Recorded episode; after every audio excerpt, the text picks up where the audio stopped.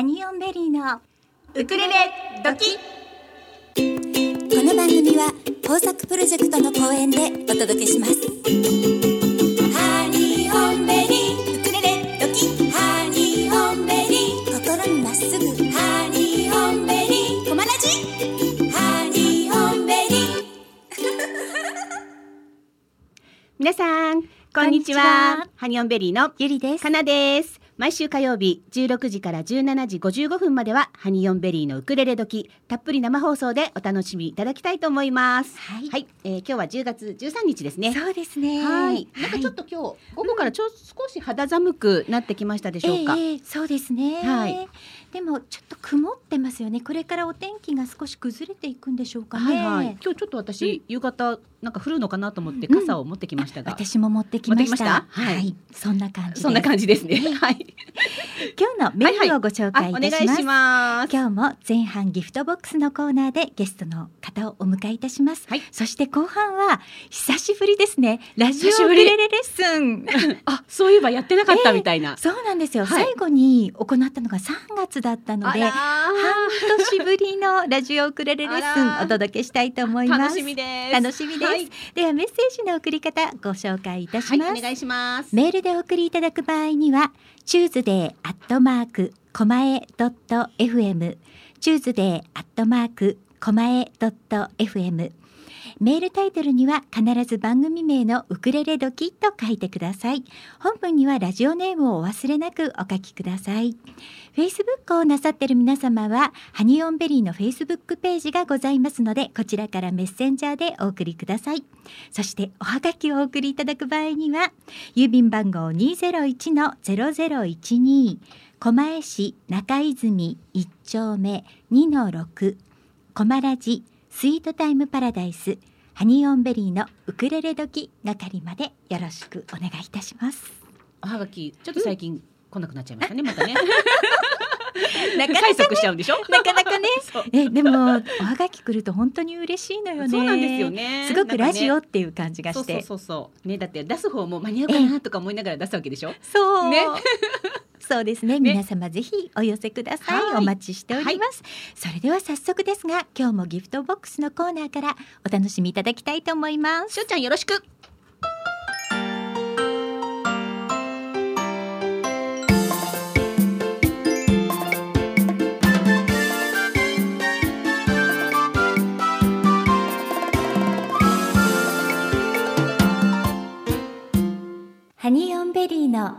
ギフトボックス。このコーナーでは、ハニベリの二人が今あなたに伝えたいことをゲストをお迎えしてお届けいたします。本日のゲストは、ウクレレカバーズ2020参加アーティストのハイジちゃん、ヒロリンさん、ヒロユリのヒロちゃんです。こんにちは。よこんにちは。よこんにちは今日はよろしくお願いいたしますろしくお願いいたします。ろしくお願いします。早速なんですが、えーまずは自己紹介をお願いしたいと思います。では、ハイジちゃんからお願いします。はい。コマラジサポーターナンバー11。えっと、生まれは信州飯田、あの、南アルプスのふもとで大声であの歌って育ちました。えー今は愛知に住んでいます。ハイジと言います。よろしくお願いします。はい。よろしくお願いいたします。お願いしますでは、続きまして、ヒロリンさんお願いします。はい。えっと、森の都仙台の癒し系歌姫のひろりんです。よろしくお願いします。すごいキャキャッチコピーがあったのね本当だ。素晴らしい。よろしくお願いいたします。お願いしますよろしくお願いします。では、ヒロユリのヒロちゃんお願いします。はーい。ハニベリサポーターナンバー1、コマラジサポーター26番のみかんの里のひろちゃんこと、ひろゆりのひろです。どうぞよろしくお願いします。はい。よろしくお願いいたします。お願いします。いつもありがとうございます。本当です。今日のゲストさんは、はい3名ともコマラジサポーターさんなんですよ。すごい。すごいいつも、いつもお世話になっております。本当にありがとうございます。ありがとうございます。よろしくお願いいたします。ます。応援してます。で今日はね、今、自己紹介でも皆さんお分かりになったと思うんですが、皆さんね、それぞれあの、関東圏ではない皆様なので、はいえー、ズームで収録という形でご参加いただいております。はい。ではですね、今回のウクレレカバーズ2020なんですけれども、無事にね、先日レコーディングが終了いたしまして、まずね、皆さんに参加しようと思ったきっかけを伺っていきたいと思うんですが、まず、ハイジちゃんからお願いします。はいはい。ズバリ、あの、ゆりちゃんに声をかけていただいて、はい。あの、ね、えっ、と、ラジオで、はい。あの、出演させていただいたことがあって、はいはい。その後お話をいただいて、うんうんもうね、はい。ありがとうございます。あのね、先日も、先日というか、まあ、えっ、と、数ヶ月前ですよね。はい。あの、この、えっ、と、クレルカバーズが始まる前に、ハイジちゃんには、えーとそね、スカイナウのコーナーでそうですね。ご出演いただきました。えっ、と、ご自身が歌われた、うん。あの、歌をですね、音源をいただいて、それを流させていただきまして、はい。もうその歌声に私たちはズキュン、ズキュンときまして、でもうこのね、あのウクレレカバーズが始まった時には、ええ。もうピンポイントでオファーをさせていただいたのがそうなんです。ありがとうございます。もう、こんな嬉しいことはないです。本当に。ねえ、もうぜひ参加していただきたいって言ってそうね。ありがとうございます。はいはい。ありがとうございます。ありがとうございます。では、続きまして、ひろりんさんお願いします。はい。えっと、私も、あの、ゆりこさんの方からお声がけをいただいて、えーって、そんな CD なんて、こんな私がって思ったんですけど、あ、でももうなんかチャレンジしてみようかなと思って、お仲間に入れさせていただきました。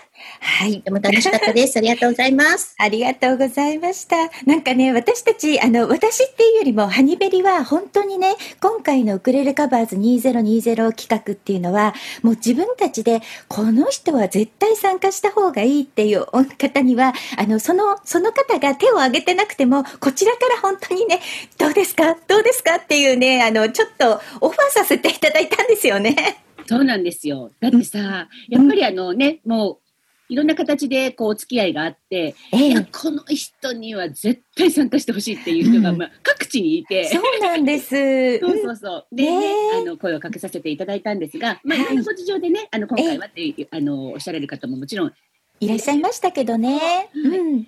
でもね、あの、蓋を開けてみれば、はい。まあ、まあ、素敵な人たちが集まって本当です。本はい当に素敵な方たちに集まっていただきました。うんははいい、ありがとうございますありが。とうございます。はい、では次に、ひろゆりのひろちゃん、お願いします。私は、実はもう皆さんご存知だと思うんですが、ハニベリのゆりちゃんの実の姉です。はい、イェイイ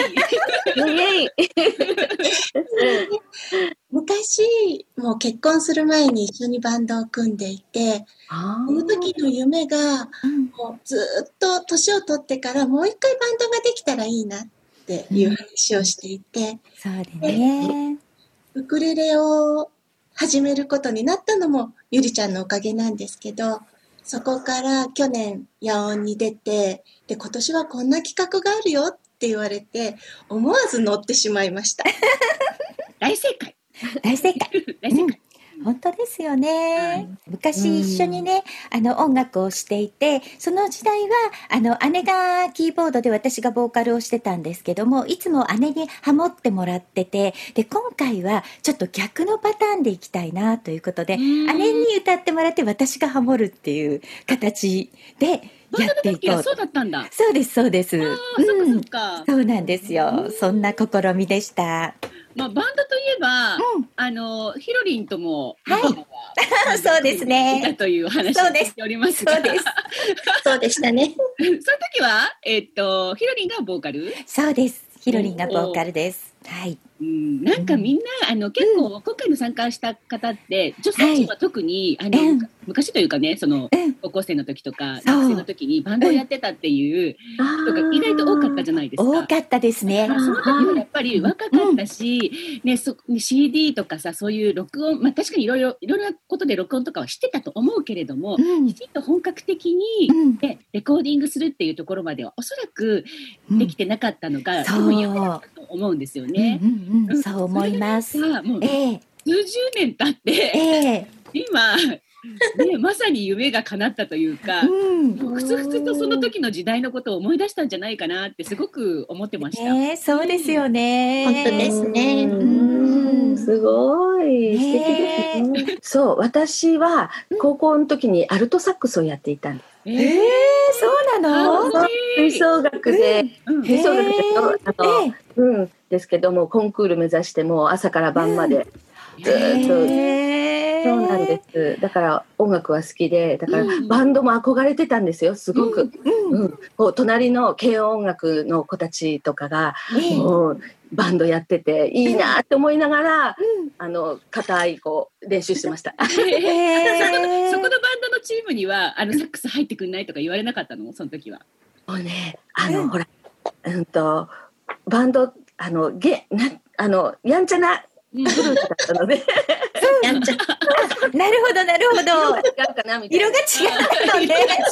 じゃあちょっと相入れることはなかったのね。そっか。え今でもサックスは吹けますか？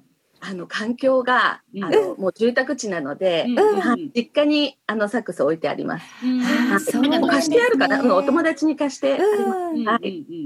そんな感じ。うん。でもサックスといえばあの平原綾香さんもサックス吹かれますよね確かね。うん。そうそう。だからサックスって、もしかしたらあの歌う要素とちょっと似てるのかもしれないよね。そう、ボイトレした時もその呼吸とか、うんそういうのは自然にできてた。うんそれ意識せずに分かあって、そうそうそうそう。うんそれサックスやってたから、うんそういうのがあの自然にできてたのかなと思います。うんはいうんさあさあボイトレの話が出ましたので。はい。はいはい。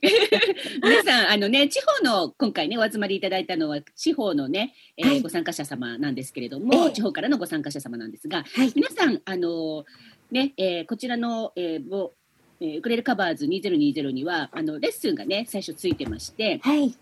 で、初めは全員、まあ、このね、コロナ禍の中だったので、全員がオンラインを経験させていただいてたんですが、ね。うんまあ、あの外出自粛が解かれてからは、まあ、近郊の人は、えースタジオレッスンをさせていただいてたんですが皆様はそのまんま、えー、とオンラインでレッスンを続けていただいてたようなんですがどうでした、うんオンラインは？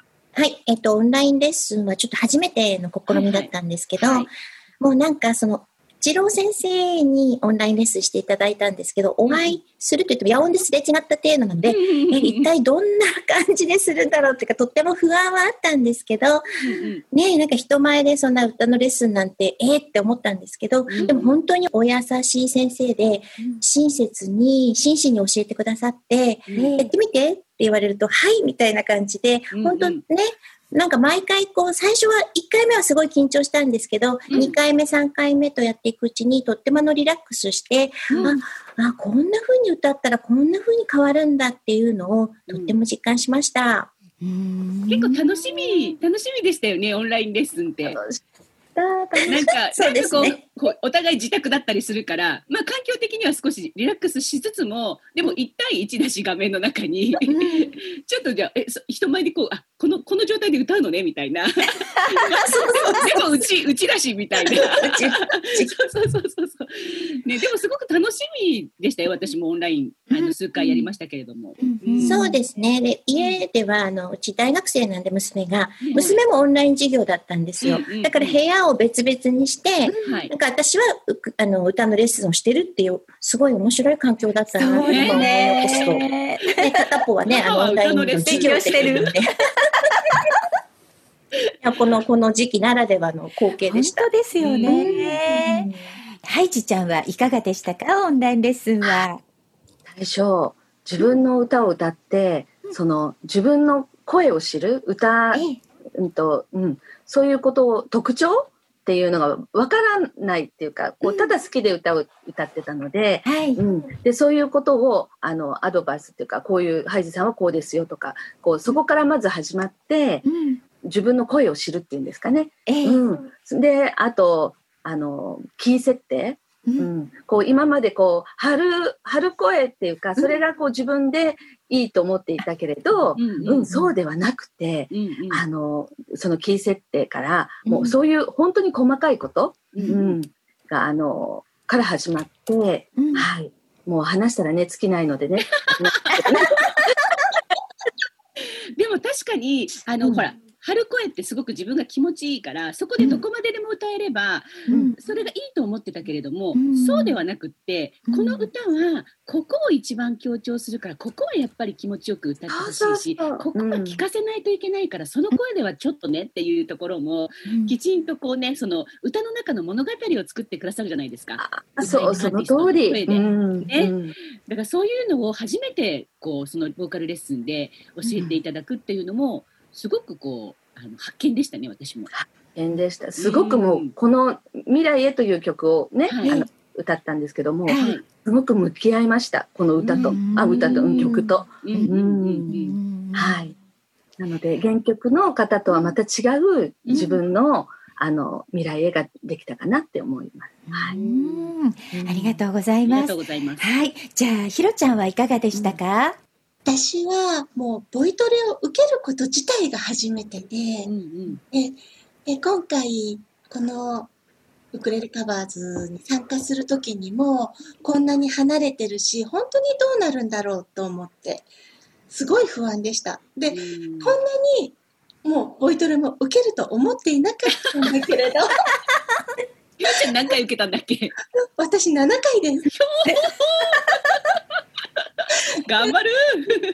もう本当なんかコロナが起きたのでオンラインになってそうなんですよ。うん私だったら本当にこんなに田舎にいるのでもうそのボイトレを受けるって言ってもやっぱりそういうところがすごく少ないと思うんだけれど、もう本当二郎先生に東京の先生に教わってとかって夢のような本当出来事で。で毎回毎回その本当できないんだけれど上手に上手に次に進むように話を持ってってくれるんですよ。もう。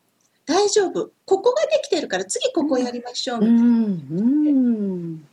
なんか髪を切っても気づいてくれる。そこなの？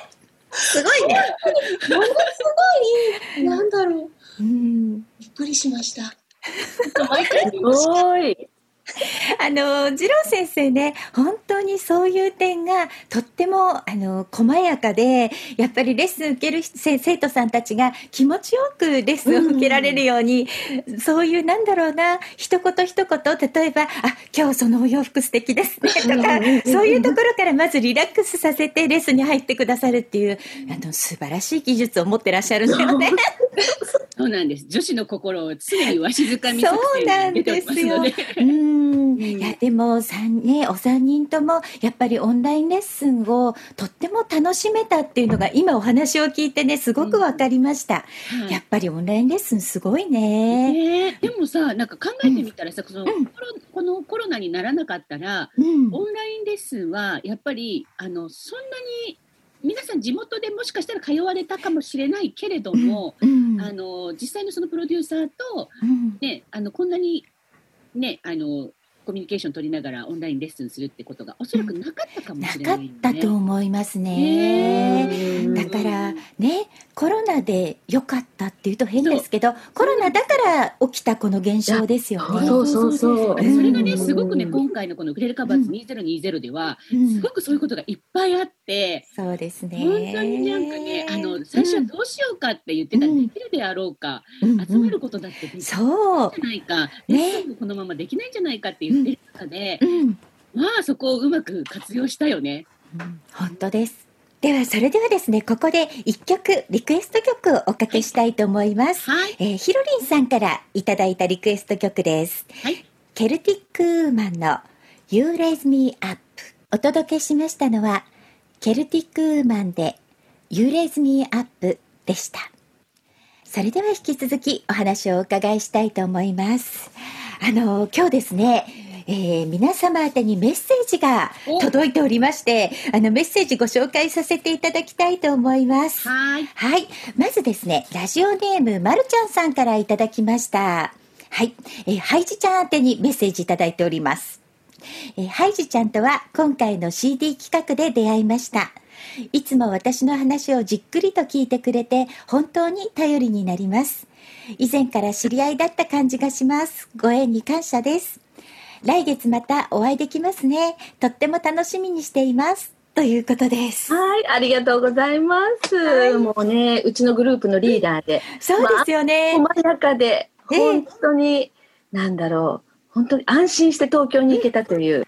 うん。グループに分けさせていただいて、各チームにリーダーがいらっしゃって、そうそうそうねそうなんですいろいろそうなんでフォローしていただいたので。そうなんですよね。そうなんです。はい。あそれからもう一通いただいております。はいはいえーこちらはラジオネーム、あめちゃんさんからですね。ハニベリのゆりさん、かなさん、いつも楽しい放送ありがとうございます。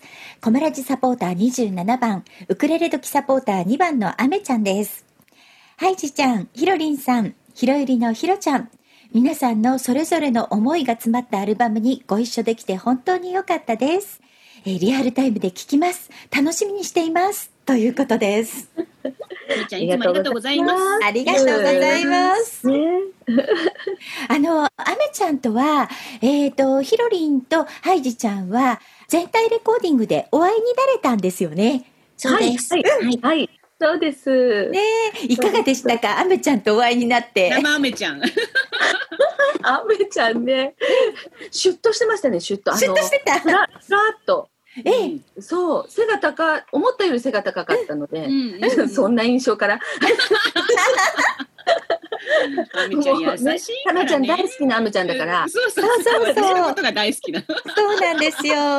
本当優しくって、あの、全体レコーディングの時にね、ヒロリンが、そのレコーディングの後にもう一箇所、ちょっと移動する時に、車で送ってくれましたもんね、そうアメちゃん。なんです。とても真摯な方で、帰りもホテルまで私とともみちゃんを送ってくださったんですよ。ねそうでしたよ助かりました。ありがとうございます。ねアメちゃん今ね、聞いてらっしゃると思うんでね、ありがとうございありますがと。うございます。あめちゃん、ありがとう。ありがとうございます。はい。あの、私たちね、このウクレレカバーズ2020をスタートするきっかけになったっていうのは、もちろんウクレレで知り合った仲間たちなわけなんですが、皆さんがウクレレを始めたきっかけと、それと今回のレコーディングで歌われた曲を選ばれた理由というか何かきっかけがあったら教えていただきたいと思うんですが、まずはハイジちゃん、お願いします。はい。えっと、ウクレレとの出会いは、4年前ですかね。あの、息子が高校卒業を機に子育ても一段落するので、自分で、あの、何かこれから自分のこと、うん、好きなことをやり、始めたいなっていう思いで、で、歌が好きだっていうことに気がついて、はい。で、あの、ピアノも少しやるんですけど、あの、伴奏、ちょっと持ち歩くのも大変だなとか、カラオケもなと思いながら、でいるうちに、あの、息子の高校に小錦さんが来たんですね。へーウクレレ持ってはいはい。ご夫婦で。ええこれだと思って。えもうはい。で、そこから自分のプレ誕生日プレゼントとして、あの、自分でウクレレを買って、はいそこで始めたんです。はい。それがきっかけで、で、そこから、あの、えっと、YouTube で、はいあの、皆さんに出会って、ええでそこからトントントンと、はい、このウクレレ人生が始まりました。ええ今回の「あの未来へ」という曲を選ばれたのには何か理由がありましたか、あのウクレレを始めて、えっと母にこの「未来へ」をプレゼントしようと思って一番最初にオープンマイクをやったのがこの曲だったんです。うん。もうもつもちろん四つ弾きでやっぱり母にこう思いをこう届けたいっていうのとあとあの娘が結婚して孫も生まれてこのタイミングがもう絶妙に今年だったんです。うん。はい。もうこの曲しかないと。うん。いう感じででやっぱりあの、うん、とこの、うん、歌声を子供はい。たちや母に届けたいっていう、はい、思いで決めました。うん。そうなんですよね。その話は、二郎さんもね、ハイジちゃんから聞いて、もうその自分の声をね、あの、お母様とか、娘さん、お孫さんに残したいんだっていうのを聞いてね、もうこれはもうぴったりの曲だよねってすごい二郎さんもおっしゃってたんですよ。うん。うございコンセ。プトにバッチリでしたよね。そう。今の自分をアルバムに残すとね、そうなんです。うん。ねありがとうございます。では、ひろりんはどうですか？はい。えっ、と、私もウクレレを始めて3年ですね。手に持ってから。最初、私も弾き語りをずっとやってみたいなと思ってて、まあ、うちの娘もあの吹奏楽うで、んうんアルトサックスやってたんですよ。それで、それでなんか楽器がやっぱりできたい、やりたいなと思って、うちにアコースティックギターがあったのでね、妹が置いてったのがあったので、それを出して弦を張ってやってみたんですよ。全然弾けなくって、これはダメだと思って、ポンとした時に、あの、ゆりこさんがウクレレを始めたっていうのを聞いて、へーって、ウクレレねーって、まあ、ハワイとかも行くんで、へーって、ハワイイコールウクレレみたいな、ウクレレイコールハワイみたいなね。でも、始めたっていうので、で、やってみようよって言われて、本当軽い気持ちで、あの、仙台に帰ってきた時に一緒に参加したのがきっかけで、うん。そこからウクレレをね。始めました。うん。うん。いや本当ね最初は私がそのあのネットで知り合ったウクレレ仲間と初めて仙台で会うっていう日にひろりんも一緒に行こうよって言って連れて行ってまだその時あのひろりんはウクレレ触ってもいない時だったんですよ。でも一緒にそう一緒に行ってじゃあちょっとだけって言ってやったら、うんやっぱりすぐにねあの四つ弾きだけど弾いて歌えるっていうあのあの楽しさはウクレレならではだよね。ねびっくりしましたよね。ん歌えるんだもんね、そう歌えるんだもん本当に。やっぱりそこ、そこがやっぱ楽しくて、でもその後ね、あれよあれよと、あの、ひろりんさんは、ウクレレをね、とても良いウクレレを購入されて、ねもうどんどんどんどん、わね。えウクレレの世界にどっぷりと入っていかれました。そうですね。今は本当に、あの、仙台でもみんなで集まって弾く機会も増えたので、まあ、ウクレレはね、なかなかちょっと上達は難しいんですけど、でもすごい楽しく、本当過ごすことができて、うん。うん。ね、仲間ができてすごい嬉しいです。本当ですよね。何よりです。今回の人魚を選ばれたのには何か理由がありましたか？そうですね。ちょっと候補の曲が何曲かあったんですけど、この曲は昔からよく歌ってる曲で、すごい素敵な憧れの曲だったんですね。なので、まあ、だいね、あの、いろんな曲はあったんですけど、この曲に決めました。ありがとうございありがとうごました。ざいうんはい。では、ひろちゃん、いかがですか？私は3年前の夏にちょうど仙台に帰省をすることがあって、ゆりちゃんと私と一緒にレベッカのライブを見に行こう。そうなんですよね。うんうんそれでその時にたまたま東京からゆりちゃんの旦那さんの車でみんなで行こうっていうそうそうそう。で、その頃ゆりちゃんがちょうどウクレレを始めていて、はいはい。ね楽しくなってる時だったみたいで、やってみようよっていう言われて、でもその時は私、え？っていう感じだった。何を言い出すんだろうって思ったよね、きっとね。その教えたい熱もあるからね。そうなのね。そうなんだよね。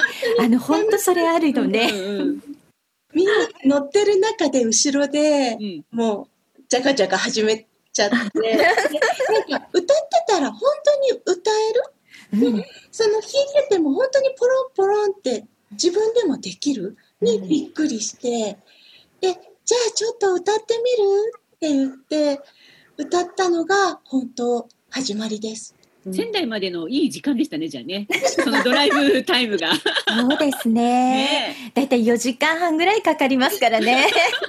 だいぶ上手くなりましたよ。そうなんですよ。その三4時間半の移動の間に、ひろちゃんも初めてウクレレやったんですけど、うんだいぶ弾けるようになって、あの4つのコードは弾けるようになってましたからね。おー着く4時間、もう着く頃には弾けるようになってました。ううんん。そう、今回の恋のバカンスを選んだのには理由はありましたか、はい。えっ、と、他にもやってみたいなっていう曲はあったんですけど、うんその車の中で一番初めにハモった曲がこの曲だっったんです。そうえ、そうなんですよね。それで、うん旦那さんも、ゆりちゃんの旦那さんも、うんうん、結構聞けるじゃない？みたいな。辛口だな。すごい、すごい、結構。今でも覚えてるけど、うん本当多分、私旦那さんの前でそうやって歌うことって、本当にあまりないので、そうか。そうなんだ本当ねに。バンドの時以来かなっていう感じなです。るほど。えーじゃあ、数十年ぶりに。すごく楽しかった、その、うん。そうですよね。私ね、当日のね、レコーディングの当日の練習会も、あの、一緒にね、同席させていただいたんですが、はい。兄弟だからこその絶妙なバランス。素晴らしかったですよ。はい。さすがでした。ねえ、そうなんです。あのー面白いよね。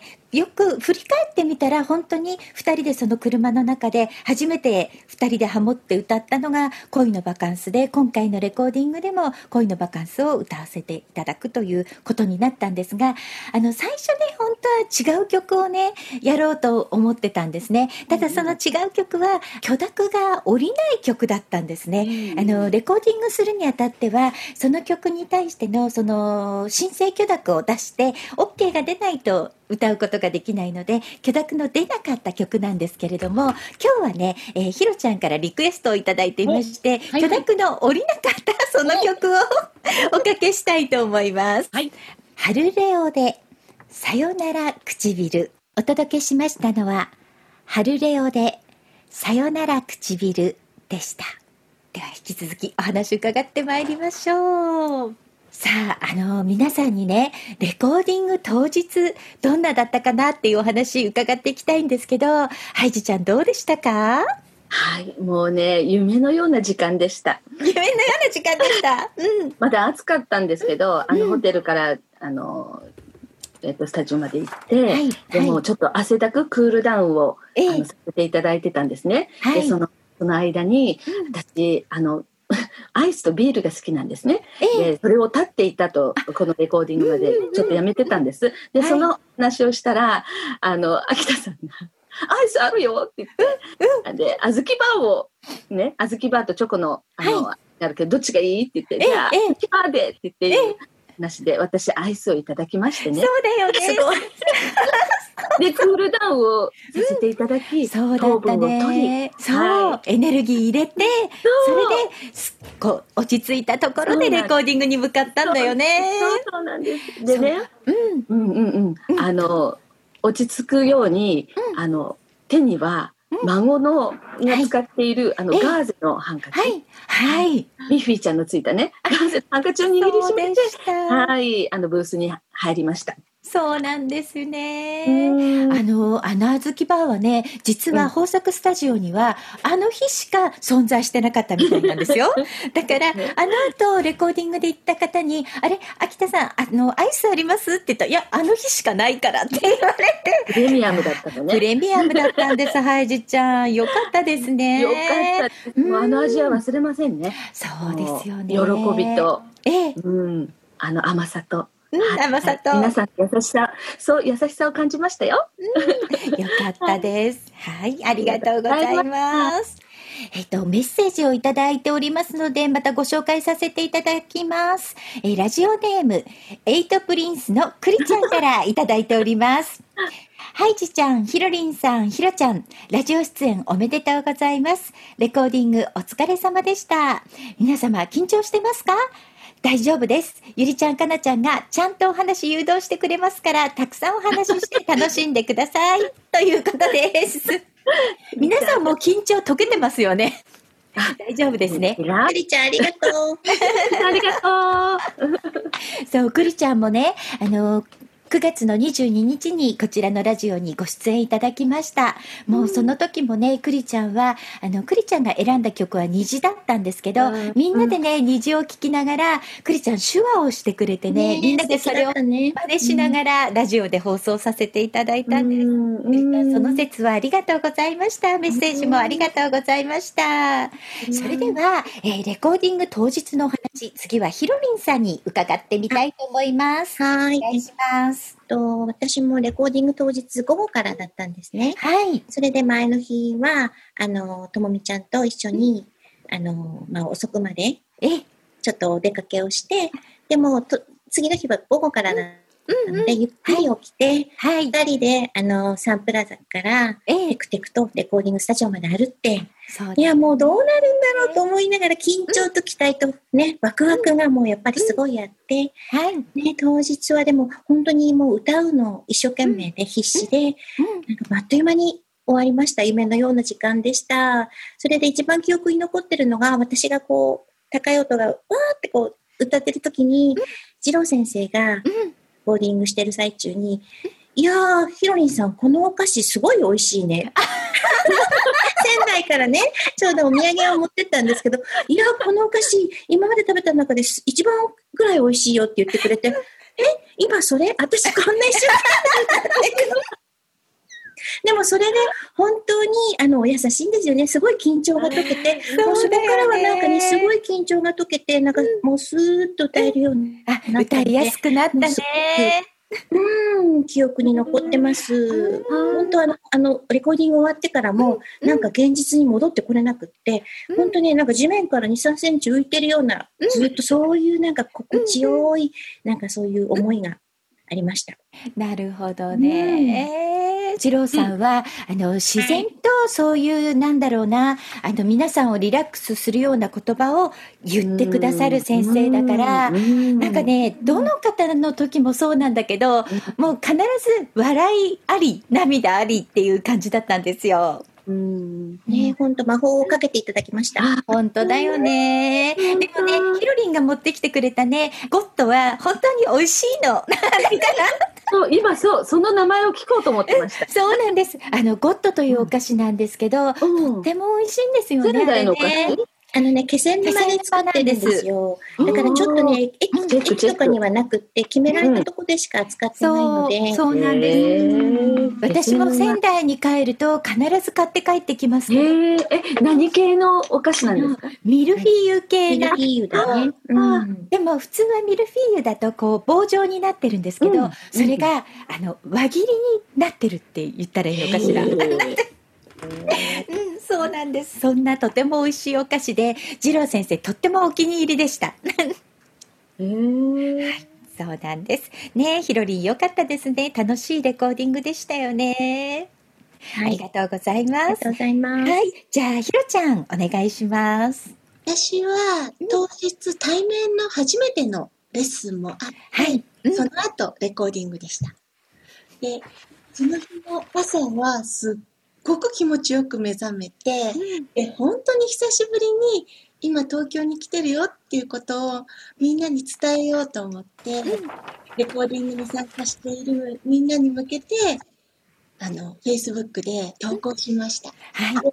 そうしたらみんなから、いっぱい頑張ってねっていうメッセージをもらって、そこでもう完全にガーッと泣いて、ホテルを出ました。でレコーディングの時は初めて、えっと、レコーディングの前か、レッスンの時は初めて次郎先生にお会いして、で、本当なんか、オンラインで何回も会ってるので、うん緊張っていうよりも、ああ、本物だっていう感じで、で、レッスンをしてもらって、で本当なんか、本当に楽しく歌うことができて、で、今度はレコーディングに行って、で、ブースに入って、初めての経験で、そうだよどね。うしてもこれが本当なのかなみたいな。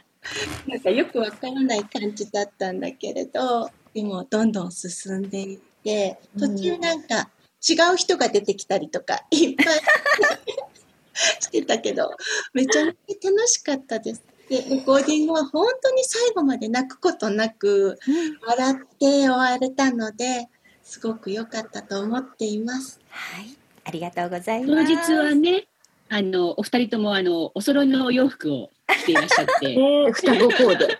双子コーデで、はい。で、あの、私レッスンもね、先ほども、あの、お話ししたんですけども、レッスンも、はい。あの、見学させていただいて、あの、当日のそのレコーディングブースっていうのは一人ずつしか入れないんだけれども、その、えーレッスンスタジオはやっぱ二人でな並んでねあの、はい。背中越しに見てたんですが、あの見つめ合ってそこでこう目を合わせる感じで歌ってみてっていうところとか、うん。あのまあ、当日ね中中は一人だけれども見つめ合ってそばに2人ともいる感じでやってみてっていうアドバイスとかがあったりなんかして、うんうんそうすると本当に見事にうまくいってうんそうなんだよね、とっても素敵に歌歌えてましたよ。うん。いや本当あの次郎先生のアドバイスって的確であのすごくこうのノリを乗せたいワンフレーズがあってそこで本当二人で目を合わせながらタイミング合わせながら歌ってみてって言われたら全く違うやっぱり音が取れたよね。だから実際のレコーディングでは、あのヒロちゃんだけがブースに入ってるけどズーム越しに私も見つめながら、そこそこっていう感じでやることができそうていうのがバッチリうまくいくんですよね。そうなんだよね。あのレコーディングをね始めた7月の最初の時にはそのスタジオブース内と外側の二郎さんとつなぐのは声だけだったんですよね。最初はマイクで音声だけだったんですがそこからは先い。ちょっとズームの会議システムを使ってブース内にもスマートフォン一つ置いて外側にもあのタブレットを置いてお互いに顔が見えるようにしてレコーディングをすることでだいぶ皆さんもリラックスできるようになったんじゃないかなと思ってあとまたそのズームの記録が後から見るとはいいい思い出になるんだよね。めちゃめちゃ笑えます。笑えるなのでね、あの、レコーディングに参加していただいた皆様には、そんな思い出も作って、あの、差し上げられたんじゃないかと思っております。レコーディングの当日もそうですけど、本当、はにゆりちゃん、ゆりちゃんとかなちゃんにいろいろサポートしていただいて、本当にいい雰囲気でね、あの、レコーディングにこうできたことを、あと、あの、秋田さん、はいうん、もそうですし、もう二郎先生はもう二郎マジックで、ジローマジックで。本当にあの素敵な時間でしたね。はい、ありがとうございました。いっぱいね、私たちは地方から、まあ、上京するわけで、このコロナ禍の中、いろんな不安を抱えてたわけじゃないですか。うん。まあね、表にはあんまり出さないようにはしてたんですけど、うん。でも本当駅で、あの、みんなが迎えてくれて、うん。先々でみんなそのおもてなしたいと言われる方々が、本当にみんな来ていただいて、いろんな人と関わって、うんあそれでみんなに支えていただいて、うんあなんかこの人と人とのつながりってすごいなーって本当感動してます。ありがとうございました。ありがとうございます。ひろちゃんどうぞ。私も本当にもうギリギリまでどうしようって迷って迷って、でもみんながどんどん終わっていって、それもすごい不安で、どうしようどうしようって思ってたけれども、最後に本当にみんなの力を借りて行こうって決めて、で、今本当に行ってよかったと思ってるし、なんかここに参加できたことがまたこれからの一歩になったような気がするので、本当に皆さんありがとうございました。ありがとうございました。ね、ハコちゃんのお写真も素晴らしかったよね、みんなね。もう気持ちがつ今同じことを言おうと思ったのや。っぱり。そうなんですよね。今回ね、あの、遠征組の皆さんも、中田陽子さん、ポクラトのハコちゃんに、皆さんアーティスト写真を撮っていただいて、その写真も撮り、レコーディングもしっていうことでね、あの、すごく充実した日々を過ごしはてお帰りいただけたんじゃないかと思います。あの、おもてなし隊は、かなちゃんがね、今回本当にディレクションをしてくれて、いろいろこう、時間とかも計算して計算して、決めてくれて、それに合わせて各グループのリーダー、そしてそのメンバーの皆さんがみんなそこに集結してくれて、もう飛行場からここまでは誰々が付き添う。そしてここからスタジオからこの撮影場所までは誰々が付き添うみたいな感じで、みんなあうんの呼吸でやってくれてたんですよ。もうそれも今回のウクレレカバーズ2020のもう本当に大切な、なんだろう、なんか宝物みたいな出来事だったなっていう感じがしています。うんうんえーその日の当日は本当に私あのちょっとね司令塔でスタジオのあの皆さんがね、えー、とレッスンをするスタジオに待機させていただいてたんですがもうみんなからの報告がねメッセンジャーで来るのにああよかったああよかったって本当によかったを何回言ったことかと思ってああもうみんなの顔を見てとっても嬉しい日でした。そう、その見えない時間とか、皆さんがこう考えてくれたり、はい。あの費やしてくれた時間が本当に気持ちが伝わって私たちねね本当に楽しい時間を過ごせました。本当ですね。感謝です。うん、はい。はい。本日のギフトボックスのゲストは、ハイジさん、ひろりんさん、ひろゆりのひろちゃんでした。ありがとうございました。はありがとうございました。ありがとうございました。楽しかったです。い、ありがとうございました。16時台最後の曲は、ハイジさんの思い出の曲ということでリクエストいただきました。米米クラブで、ロマン飛行。ハニーオンベリーのウクレレドキ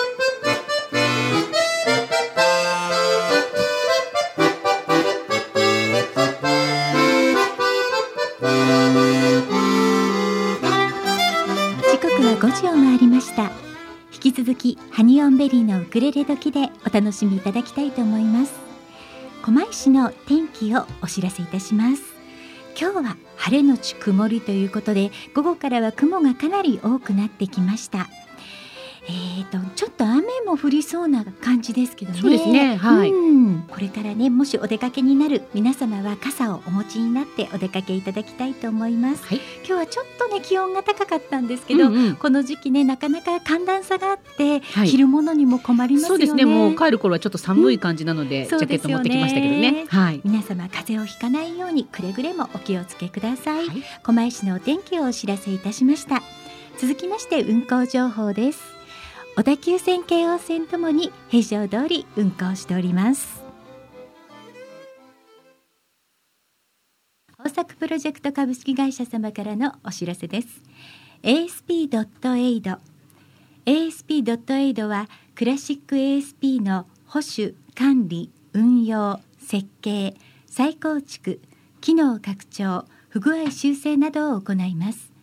IIS アクティブサーバーページスのプロフェッショナルがあなたのレガシーシステムを無期限にがっちりサポートいたします。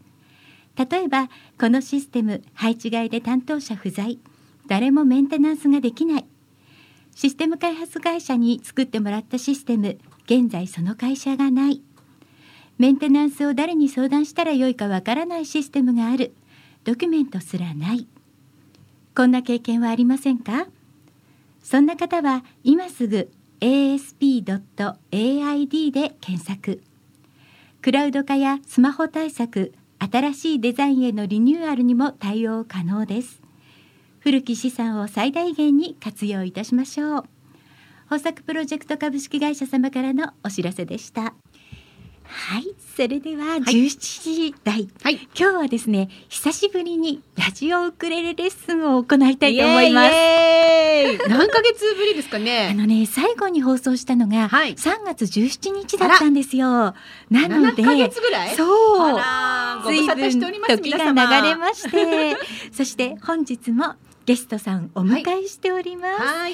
えーこのコマラジでね火曜日の午前中にコマ M 火曜日パーソナリティノクティさんです皆さんお久しぶりです。一からのスタートの月がまた今日もお世話になります。すいませんね忘れてたわけじゃないのよ。あのお互いにこうなんかお見合いみたいなのがありましたよね。そうそうそうねですねいつからいつからみたいなの。うんうんうんやっぱりなかなかスタジオ内に大勢入るのはそうそうっていうのもあってうんうんいつから始められるかなラジオウクレレレッスンって思いつつ、そうそう。気がついたらもう10月になっておりました。というねまよかったね今年ってたんですねいや今のゆりさんのびっくりした。7ヶ月経ってる。そうなんですよ。いろんなことがありましたよね。ありましたね。どうでしたか？その間ウクレレ触ってました？ノクティ。ウクレレ触ってはいましたよ。いましたよあの。頻度は確実に落ちてましたけどそれこそやっぱ最初はあのねやっぱこう室外オオープンエアみたいなのが流行りましたから、はい。玉川行ってとかありましたけど、はい。ちょっと台風の季節入ってからはちょっとご無沙汰かなというところはあります。ね。い。や家の中で触ればよかったんですけど、なんでしょうねなんか外で弾くものになっちゃってからは。そっかノクティの中中ではウクレレイコール外なんですね。最初にちょっと1ヶ月ぐらい外で練習してからそうだねね。アウトドアでっていうことね。うんそうかそうか。気持ちよかったですからねまそうたよね。行楽シーズン来ましたから、うんまた外で弾きにねぜひ行けるようにちょっとぜひまた今日またちょっとね、あのウクレレ振り返っていただきますので、はい帰りましょう。よろしくお願いします、はい、お願いいたします。ですが、はいまずは久しぶりでもありますし、はい今ラジオをお聞きの皆様お手元にもしもウクレレがありましたら手に取っていただいて、はい。ちょっとねあの前レッスンした時にも1からやってましたけど、はい今日振り返りということでまた1から やっていこうかなはいと思います。皆様ウクレレご用意ください、お願いいたします。まずじゃあコードをね、はい順番に振り返っていきましょう。はい行きましょう日本のコードをじゃあ振り返ってみましょう。そうですね。はいまずじゃあ基本の一番目のコードですね。はいえっ、とウクレレ弦が4本ありますが、はい地面に近い方から1弦、2弦、3弦、4弦となっております。はいはいそして指の担当がですね、えー左手の指の担当人差し指が1フレット、はいそして、えー中指が2フレットはい。薬指が3フレットこれが基本になっています。はい。でも担当ですね。そうですそうはい。です、ただまあコードによってはね、あのいろいろと変えていただいても大丈夫です、はい。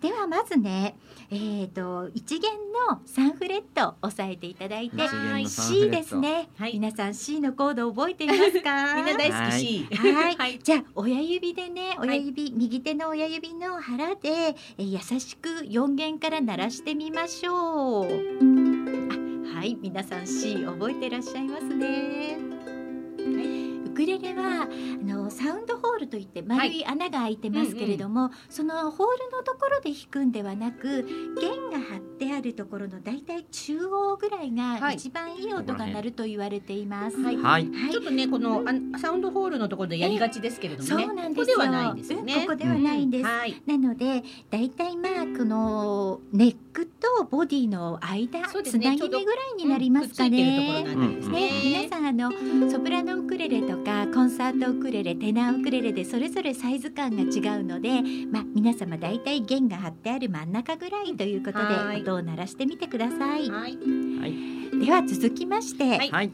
今度は A マイナー押さえてみたいと思います。はい。A マイナ A ーマイナーは4弦の2フレット。2つ目の箱ですね,、これを中指で押さえて鳴らしてみましょうちょっと物悲しい感じの、悲しい切ない感じの。はい、切ない感じの A マイナーです。はい。大人です。はい。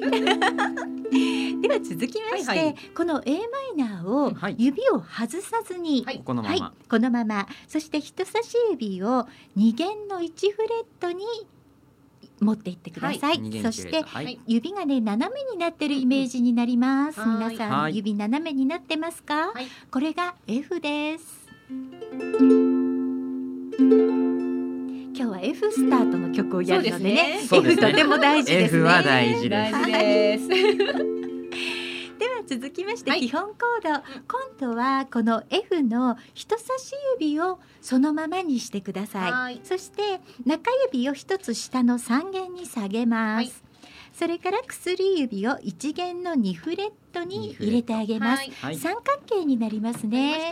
この時にあの斜め、えー、とネックを斜めにつかむようなイメージで入れていただくと、えーちょうど薬指が入りやすくなると思いますはいこれが三角形 G7 ですどっちだ？はい、大丈夫でしょうか？はい。今基本の4つのコードをお伝えしています。はい続きまして今日はね、はい。えースマップのうん夜空の向こうをみんなで弾いてみたいと思うんですが。はいはい。はい、この基本コードの他にもコードがいくつか出てきますので、はいそれを最初に説明させていただきますね。はい。まずね今日の曲は最初 F から F からスタートなんですが、はい。F の次に出てくるのが E7 というコードです。E7 はい、でこれ E7 がなんだって思いますよね。先ほど皆さん G7 を押さえましたね、三角形に。G7 はい、G7 もう一度じゃあ G7 を押さえていただいて、はい。その人差し指だけを4弦に持っていきます。指が2から4、そうです。よいしょ。2から4です。これで E7 になります。ちょっと慣れない指の配置というか。そうですよね。そうね。う。ん、ノクティは今まで E7 はあんまり。E7 はそうですね。うん。弾いたことがなかったかな、G 系が多かったかなとなるほどね。思います。はい、これが E7 ですね、はい。じゃあこの E7 を使ったまま、うんもう一つコードをお知らせしたいと思います、はい。えー e マイナー7、はい。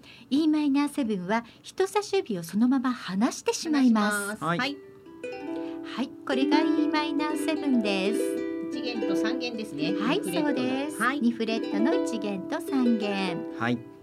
はいじゃあ次にお伝えしたいのが一度ね F を押さえていただきたいんです、はいはい。F を押さえていただきまして、はい。その F の、えー、3弦の2フレットに薬指を入れていただけますか？ちょっと狭いです。ちょっと狭いその時ねうんあの斜めにしてくださいねはいネックを斜めにね指を手の手を斜めに差し込んでいただくととても入れやすくなります。これが D マイナーです。はい。D マイナーです。では続きまして、はいじゃあすいません先ほどねじゃあもう一度基本の G7、はい三角形を押さえてくださ。はいい。三角形いきました。はい、G7 で、はい今度人差し指を離したのが e マイナー7でしたね。はい、そうですはいね。この e マイナー7そのまま一弦ずつ上へ上げてください。お部屋はそのままで。はい。はい。えっ、と上4弦と2弦にしてください。はい。そうするとこれが D、えー、D7 ですね、はいこれ D7 ですこれが D7 になりますはい。はい、D7。はい、さあこれではいすべて説明終わりましたでしょうか私で結構ありますね。結構あるよ。結構あるね結構ありますね。はいはい。も夜空の向こうはきっとラジオをお聞きの方もねご存知の方が多いんではないかと思います、はい。よかったらラジオの向こうで一緒に歌えたらね歌っていただけたら。夜空の向こうですね。ぜひ歌っていただきたいですね。ははいい、はいじゃあまず最初は、はい。あのこれねコードチェンジが結構頻繁なんですよ。うんうんうんなので、え一つのコードを一回弾くテンポでやっていきたいと思います。はいい、つもはね一小節の中にあの四回弾きましょうっていう風に前を教えていたと思うんですが、はい。今回は一小節に二回弾きます。はい。2回なんだけどコードチェンジがあるのでひ一つのコード1回弾いたら次のコードで1回弾くっていう形になります。はいうん。忙しいではね。それを踏まえて、準備ができますねそうですね。じゃあゆっくりはい一度夜空の向こうを歌ってみましょうか。はい。今日はねボーカリストとしてスペシャルゲストなんですが あのラジオのディレクターのしょうちゃんにも加わっていただきたいと思います。スペシャル。おーよろしくお願いします。はいはいこれは心強い。はいはい。はい、F から始まります。F から始まります。一回ずつですね。はい。 One, two, three。あれから僕たちは何かを信じてこれたかな？C7、夜空の E7、向こう A にマイナはー、E マイナー7、明日が F もう G7、待っている。C7、F、誰かの A マイナー声に気づき D7、僕らは身を G7 潜めた。F、公園のフェンス越しに D7、夜の風が吹いた。君 A マがイナー E マイナー7伝えようと。握り返した G7 その手は。D マイナ僕ー、の心の E 柔マイナらーか7、い場所 F 今でもまだ締め付ける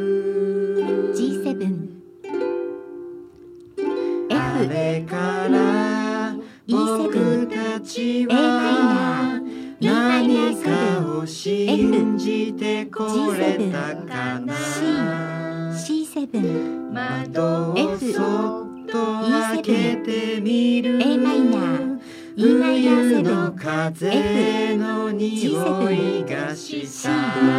C7 悲しみ E7 っていつ A かはー E マイナーてしまうものなのか C な 7C7 ため息は少し A マだイナーけ E マイナーセブン F すぐ消えた。C F から E7 僕たちマイナはー E マイナー何かを信じてこれたかな C7 夜空の向こうにナー E マイナーもう明日が待っている C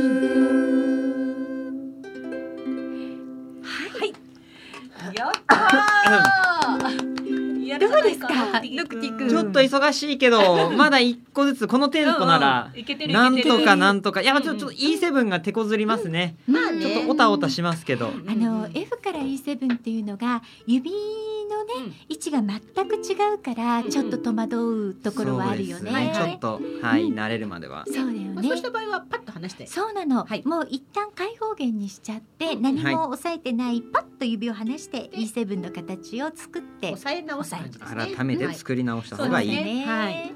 そんな感じで。はい。えいけますね。いけましたね。うん。なんと翔ちゃかんに歌ってもらうとすごく安心感がありましたね。る。ありがとうございます 今日急に伝えたのよね、はい翔ちゃんには でで男性キーだからね。そうなのちょっと私たちには苦女しい性だとねちょっとコーラスみたいそうなになんっちゃうですよ。のそうそう。高くなっちゃうの。そうなの。そうなのよ。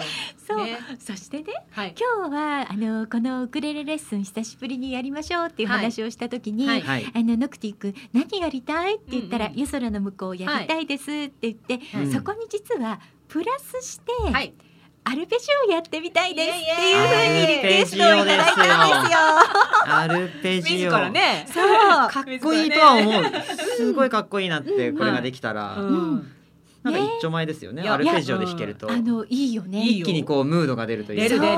出る出る。そうなのよ。かっこいい。いいよいいよ。特にこの夜空の向こうは雰囲気が良くなるだろうなと思うんですけど、はい。その通りですね。じゃあ、はい。アルペジオって一体何なの？っていうところなんですが、うん。あのウクレレをやってる皆さん、あとギターをやってる皆さんもね、はいアルペジオやられると思うんですけど、今あのコードね簡単に C を押さえてまずはアルペジオの弾き方を練習してみたいと思います。はい。じゃあ C は一弦三番目ですね。はい押さえていただきます。はいそしたらね、今度右手なんですけど、はい。親指とうん中指はい。で、えっ、と一弦と四弦を同時につまぶつまぶきます。はいつまびきます。つまびきます。えー挟むような感じぴょん何か物をつかむような感じね。そうですはいね。ね、この四弦と一弦の音を同時に鳴らします。はいはい、これがまずはい。頭の一つ目になります。はい。続きまして今度は三弦を親指で一度弾きます。続けてやるとっていう感じになりますうんうんね。はい一四三じゃあノクティにやってみてもらおうかな。はい一四三一四三そうですそうですはい一四三うんじゃあ次もう一つ加えます。はい。はい一四三まで来たら今度は二を弾くんですけど、うんうん。2は、えー、と人差し指でし、えー下から上に向かって弦をつまぶきましょう。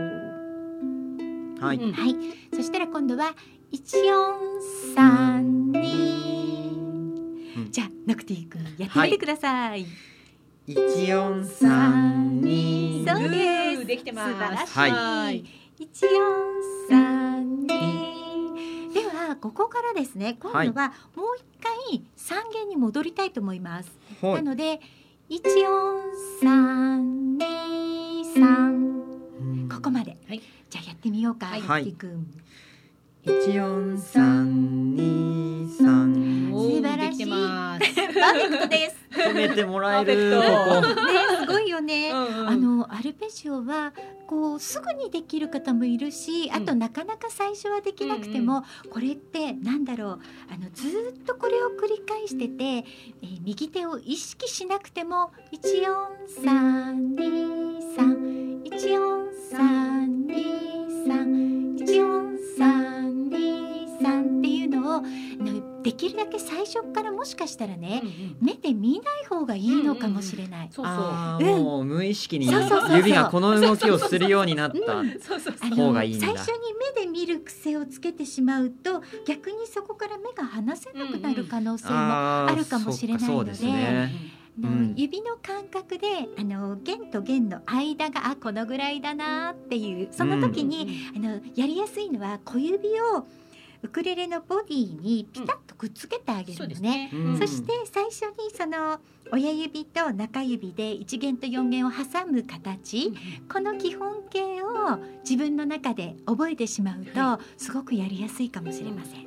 はい。うんそっか指の位置が動かなけれそうば動かなければそうそう見なくてもずれない。うんずれないずれないどうですか？ちょっとつけてノクティ君やってみて、あいいはいね見なくても、あすごくスムーズにできてますね。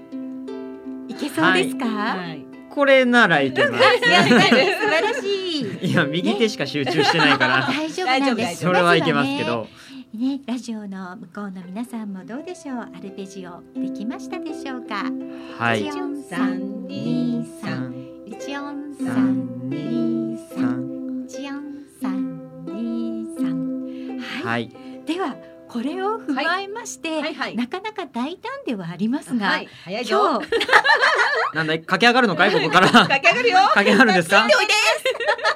じゃあゆっくりなんですけど、はい。はい。ボーカリストに翔ちゃんをお迎えして、はい。もう一度夜空の向こう、はい。今度はアルペジオ版で弾いてみたいと思います。これは今一個ポロンポロンって弾いてたそのポロンに今の一四三二三を入れていく。はい、はい。じゃあちょっとね最初の2いきなり行だけれはあの私とかなちゃんでやってみるので、はい。どんな感じでコードが入るか、ねそうですね。やってみましょう。はいいきます。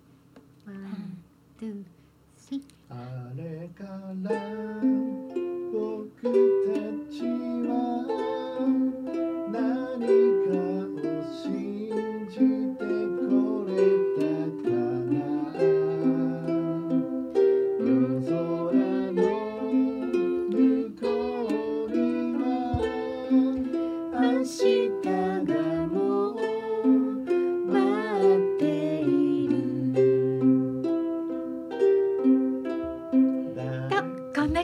になります。。どうです美しい。か？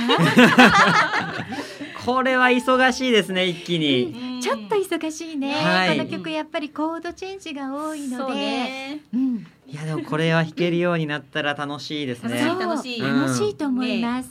うん、キャンプのお供にぜひ連れてって。秋の夜長にぴったりこそうれぴっ。たりだよね。で、あのそんなにうるさくもないから、うんあのキャンプ場で弾いてても、あんまり。いいかも。いい焚き火パチパチって？そうそう焚き火見ながらね、いいと思います。ね。それでは、はいちょっと挑戦ではありますが、やってみたいと思います。最後までいっちゃいますか？最後までいっちゃいましょうかす。ごい。大丈夫でしょうか？ゆり。こさんこう見えてスパルタ。本当だね、すごいスパルタ。はいあの来週に引き継ぐ？来週も来ちゃう？みたいな。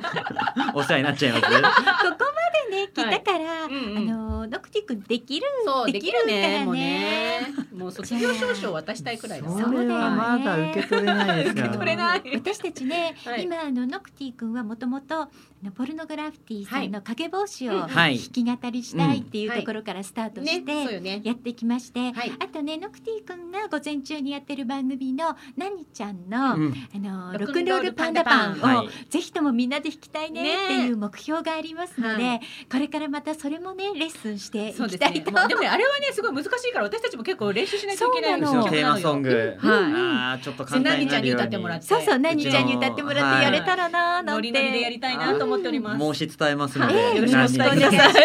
何に申し伝えますから。というわけで、じゃあ、はいはい挑戦してみましょうちょっと頑張りますこれは頑。張ろう。はいはい。F から。はい、F からいきましょう。はいい、きますね。あれから僕たちは何かを信じてこれたかな？夜空の向こうには明日がもう待って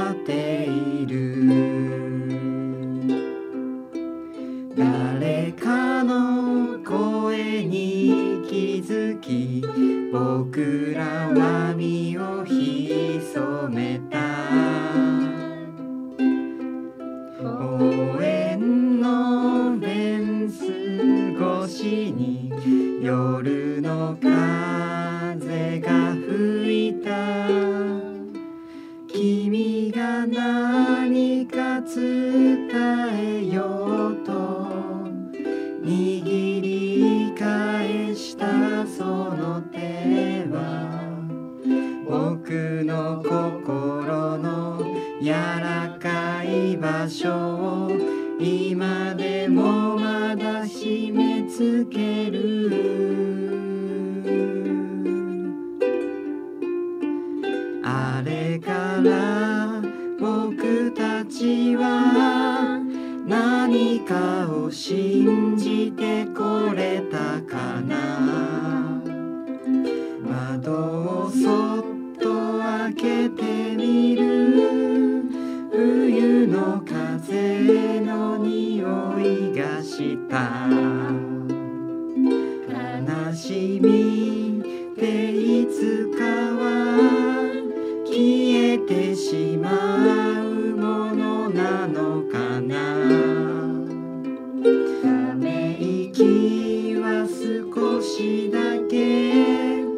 白く残ってすぐ消えた。あれから僕たちは何かを信じてこれたかな。夜空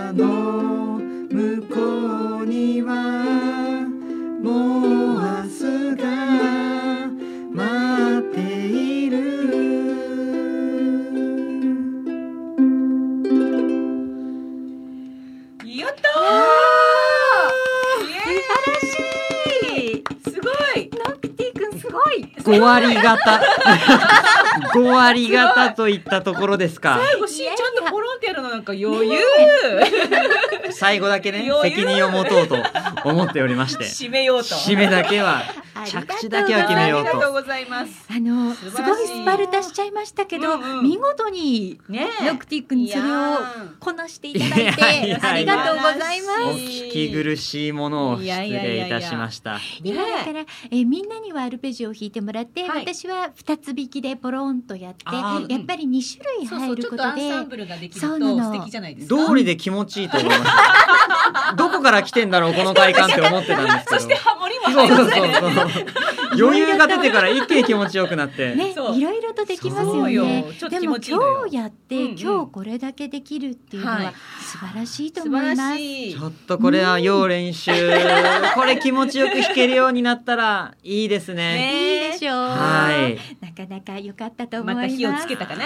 またちょっと一ついい世界の扉をまたね、開けてしまっぜた、ひこのラジオウクレレレッスンにね。ノクティ君に来ていただきたいと思います。はいぜひぜひ。はい。ぜひお願いはいします、お願いいたします。今日のラジオウクレレレッスン、はい。ゲストはえー狛江こ狛江 M 火曜日パーソナリティのノクティさんでした。お世話になりました。ありがとうございました。いやいや素晴らしいいですね。いやいやいやいや横目でちょっと見てたんですけど、うん結構いけてましたよ。ねえ、うん。あの多分自分がアルペジオを初めてやった時には、うんこんなにできなかうん、った。できないできない。歌えなかったし。しかも。素晴らしいです。いやーあの密かにノクティ君練習してる。そうかもね。そうかもね。そうかもしれません。本当かな？本当かな？はい。さあここからはですはいね、私たち、はい。この間あの、舞台をちょっと見てきまして、そうなんですよね。ですよ。えっ、と10月9日の金曜日、はい。えーはい。ザムザ阿佐ヶ谷で行われた、ええ。ーデイジー・ドブユキさんの第5回座長公演。え。ね。はい。なんかこう久しぶりにライブ。そうなんです。久しぶりに本当にあの生のうんステージをはい。見に行きました、はい。こちらはオムニバスミュージックショーということで、はい。スカイラインというね、うんうん。の題名のものだったんですが、はい。ケンメリタクシーと父の記憶ということで舞台を見てまいりました、はい。まずはねこのスカイラインうん。テーマ曲にもなってるんですけれども、はい。この曲を皆様にもお聴きいただきたいと思います、はいデイジー・ドブユキさんでスカイライン。お届けしましたのはデイジー・ドブユキさんでスカイラインでした。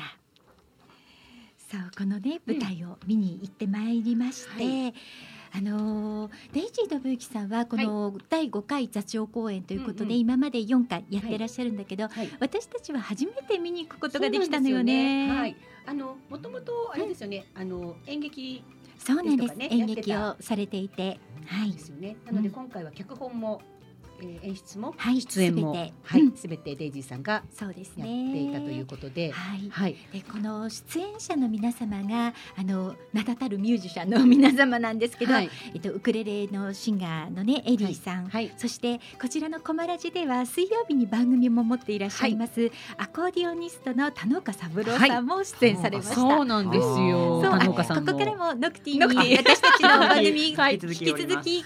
ご出演いただいております。はいありがとうございます。はいノクティありがとうございます今日最後までよろしくね。おも願いします。う少々 居座りますので。ははい、お願いいたしますそうなんです。田之岡三郎さんもうん出演されてたんです。この舞台。うん初めてね田中さんの演奏も聞きましたけれども、そうなんです。まあ素晴らしいね。私たちね一列目で見そうなの見させてもいうただいたかぶりつきで見てたのちょっとステージからはやっぱり距離をちゃんと取ってて、準備されててね。うんで座席にもあのマスクも置いててくれたり。そうそう。うん入場の時からちゃんと検温して、うんであのアルコールで消毒して、うんうんで皆さんあの靴もね靴袋を持参してくださいということで自分で全部管理して、うんうんそういう形で準備してくださってました、だからスタッフの皆様本当にねいろいろと大変だったんじゃないかと思うんですが。ね、なんか告知をした頃も、うん。なんかね後であのフェイスブックに書いてらっしゃいましたけども、はい。告知をした頃も果たしてできるのであろうかっていうタイミングでうん。もう GO を出さなくちゃいけなかったらしくそう。なんです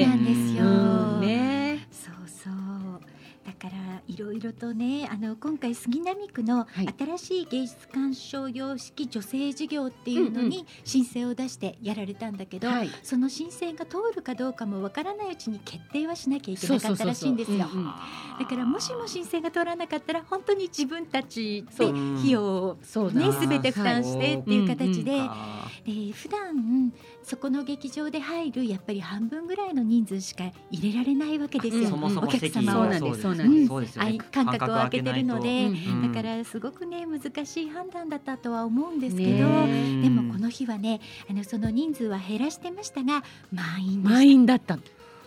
素晴らしい。すごいよ本当ね。今アーティストさんは一挙手一投足考えながら動かないといけないからうん。難しい時代ですけど、はい。大変よねその中でこうつなげつなげて続けてってくださるっていうのはすそうなんですよ。嬉しいですよね。やっぱりどこかでやっぱり一歩踏み出さないともういけない状況だったりもするじゃないですか。うんなかなかね大変な判断だとは思いますけれどもうん、ここでこうねデイジーさんが一歩踏み出たっていうのはとっても私たちにとっても、いやすっごいわやっぱりと思ってね。なんかすごくなん、なんだろうあ動き出していいんだなっていうのをちょっと感じたかな。そうですね、うん。そしてあのご出演のアーティストさんも本当になんかこう皆さん感激してましたよね。あの久しぶぶりにこう、ん。拍手をいただいたとか。リアルに拍手をしてもらえる、うん。今までだったらうん。ライブをして拍手をしてもらうって当たり前のことだったけど、でもこのコロナ禍で当たり前のことじゃなくなってそして数ヶ月が経ってこのステージっていうのがうね、ん。やっぱり演者の皆さんの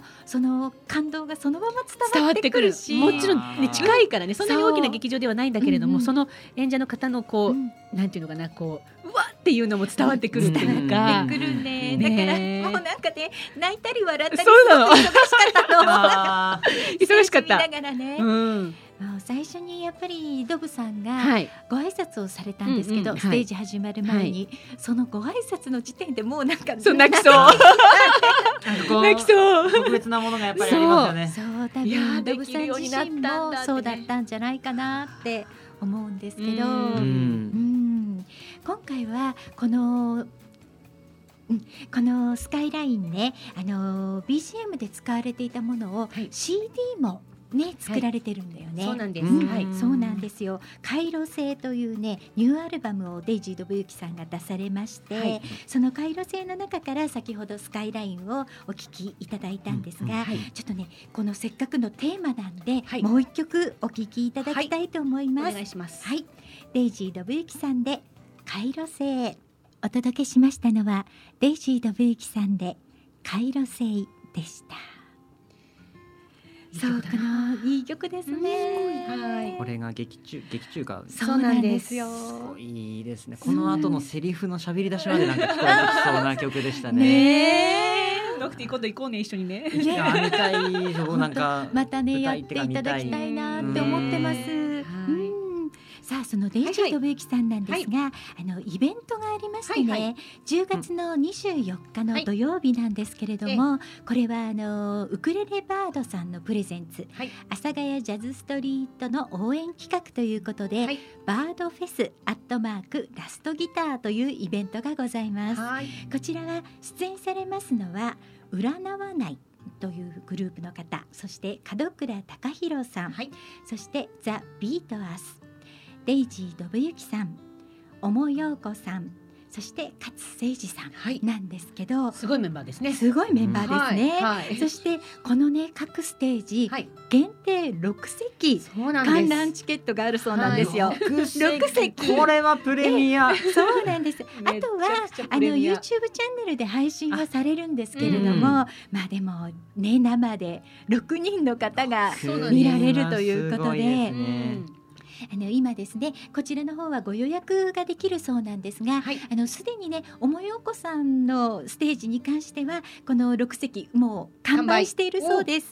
そして勝誠司さんもあと一席ということなんですが、あの他の皆様あと少しだけのお席があるようですので、はい。うん。もしねまだお申し込みされてない皆様ぜひあのラストギターさんの方にお問い合わせいただきたいと思います。ラストギターさんのお店の中でやるライブはい、ですね。そうなんですよね。うん。お問い合わせ、えー、会場会場の観覧チケットのご予約のお電話番号を申し上げておきます。はいゼロ三六七七八ゼロ九八一ゼロ三六七七八ゼロ九八一です。こちらの方にお申し込みいただきたいと思います。水曜日定休なんだそうです。はい。えーお申し込みは12時から19時の間が営業されているようですので水曜日以外の日にご連絡いただきたいと思います。ここのお店行きたいのよね。そうなのまだね 行けてなくってまだ行きたうん行けてずーっとないんですよね。私たち行きたい行きたいって、うん絶対どの子か連れてきちゃうしそうな気がするんだけれど間違いなくなんか帰りには、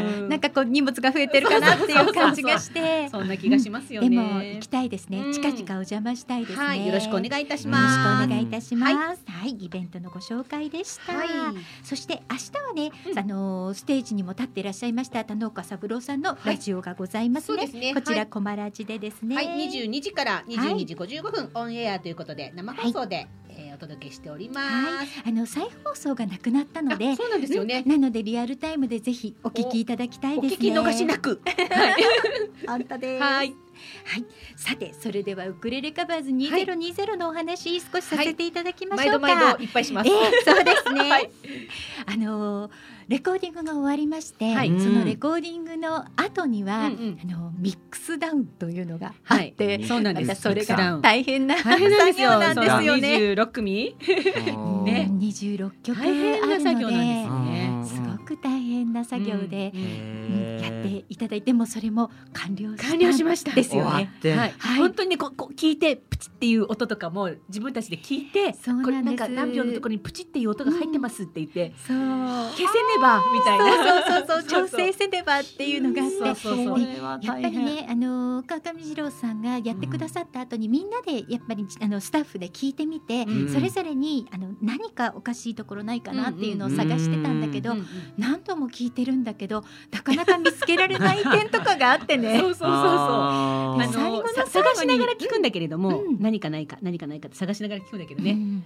意外と気がつかない時があるのよ。へねみんなが気がつかない変なこととかあるんだよね。そうなの。この間ね最後の最後にそう。ちょっと変なものを見つけてね。ー あったんですそうそれとか一曲5分い5分で収めないといけないのに、うん。全部撮り終わったら、うん。なんとミックスでみんな聞いたら5分半あるとか 長かった。三十秒はなかなかですねそうなんですよ。どうすんだ誰も気がついてないってどういうことみたいな。逆にいいんじゃないって話になりますけどね ここまでいくと本当ねね不思議だよねね。何をチェックしてたの私たちあみたいな。そういうまあチェックというかがあるんだ最後にそうなんですよ。そうなんだ終わりじゃないんだまたらた二郎さんが耳がいいからね。そうなんですよ。え私には聞こえないんですけどみたいな こととかもいっぱいあって。すごい正解。ねまあねヘッドホンで聞くのとうん。イヤホンで聞くのとステレオのそのスピーカーを聞くのとでだいぶ違うんだけど、全うん。まあそこは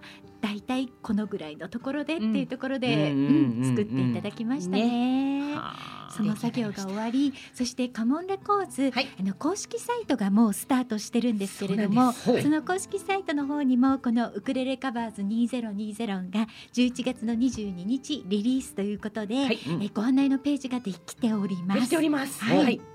チェックしてね。そしてそのご案内のページの方で、はい。今ですねその26組のアーティストをはい。順番にねアーティスト紹介をアップしております。す。はい。はい。あの少しずつアップされるのが楽しいかなと思って、うんうんうんあの一日一アーティストぐらいの感じで、発売日までに全員出揃うようなあペースでやっていこうと、はいですかね。順番的に。あそうですね。ね。はい、はい。そんな予定にしております。ははい。い、そして発売後なんですけれども、はい。11月の22日はこのリリース記念ということで、はい。発売記念イベントを行います。はい。あの当初ね渋谷にあります大聖堂書店さんの方でイベントをというお話だったんですが、はい。ちょっとこのコロナ禍のことで、あの人数的にねなかなか難しいということになりまして、はい。今回はその大聖堂さんでのイベントはなくなりましたが、はい。あの新宿のパペラではイベントを開催いたします。はい。この日は、えー、16時半会場17時スタートではい。イベントを行います。そうですね。大正大聖堂さんでやるはずだった、えっ、とええちょっとトークイベントもちょっとそちらに、えっ、と凝そうなんです。縮してね。はい、はい。1時間トークイベントをして、はい。その後は多分なんですけど 参加してくださる皆様の生生演奏というか、はい。あのもしかしたらオーケスおね、うん。オーケストラは使ってオケは使ってうん。歌だけ生かもしれないんですけども、うんうん。全曲披露という感じになるんじゃないかと。全曲できるの？うん。なんか一応その予定で考えてるんです。飽き飽きずに聞いていられるかな、みんなでみたいな感じですよね。ちゃんと最後まで聞いてねみたいなね。イそうなんですよ。そうなんです。ねへえその予定にしておりますので、はいもしご興味ある方は、はい Facebook をされてる皆様は Facebook のイベントからお申し込みください。ですねそ。して Facebook されてない皆様あのこちらのハニベリ宛てにメッセージをいただけましたら詳細ご案内させていただきたいと思いまはいす。、さあ今日もこの曲がかかりました。デイジー・ドブユキさんのレレハッピーデーに乗せまして、はい今週お誕生日の皆様にお祝いをお伝えしたいと思います。はい、今日10月の13日宮崎さんお誕生日おめでとうございます。むつみちゃんお誕生日おめでとうございますおめでとうございます。10月の14日銀杏ウクレレバンドのともさんお誕生日おめでとうございます。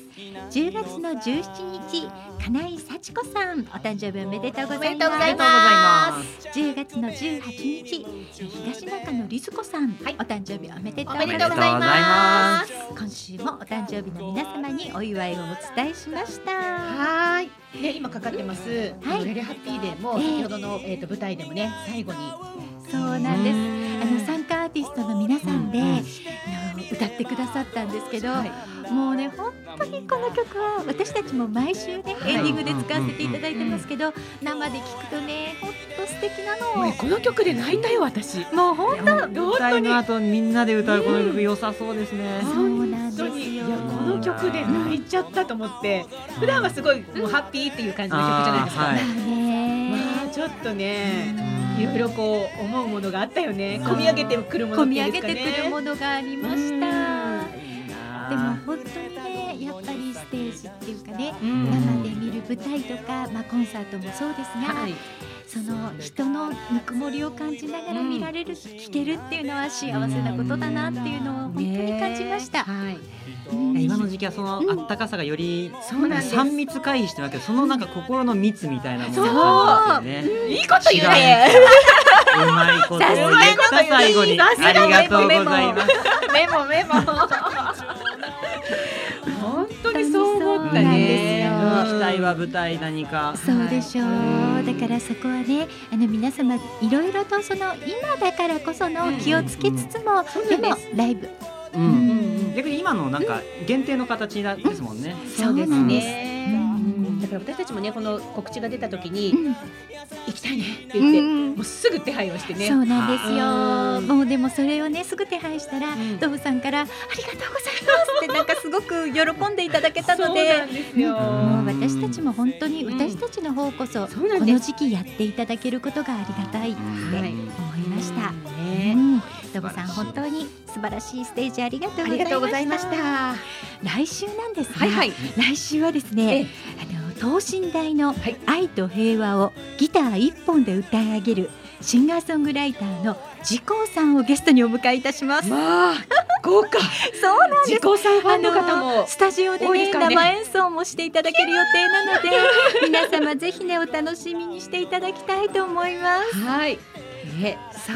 あの私たち自己さん実は、はい。あのお会いしたことなくってそうなんです。私たちのウクレレ仲間のジャンピンフリーの皆さんとかいつも聞いてくださってる恵美子さんとかはい。に教えていただいて、はい。オファーさせていただきました。はい、もうここで初めましてのパターン結構多いんですけどね多い私たちんですよね、はい。でもね素敵な方ばっかりなんでね。はい。はい。この放送は大阪プロジェクトの公演でハニオンベリーのゆりとかなとノクティで。お届けいたしましたハニオンベリーのウクレレ時は毎週火曜日16時から17時55分までの生放送です。番組へのメッセージリクエストお待ちしております。来週もウクレレ時でドキドキさせちゃいます。ドキドキありがとうございました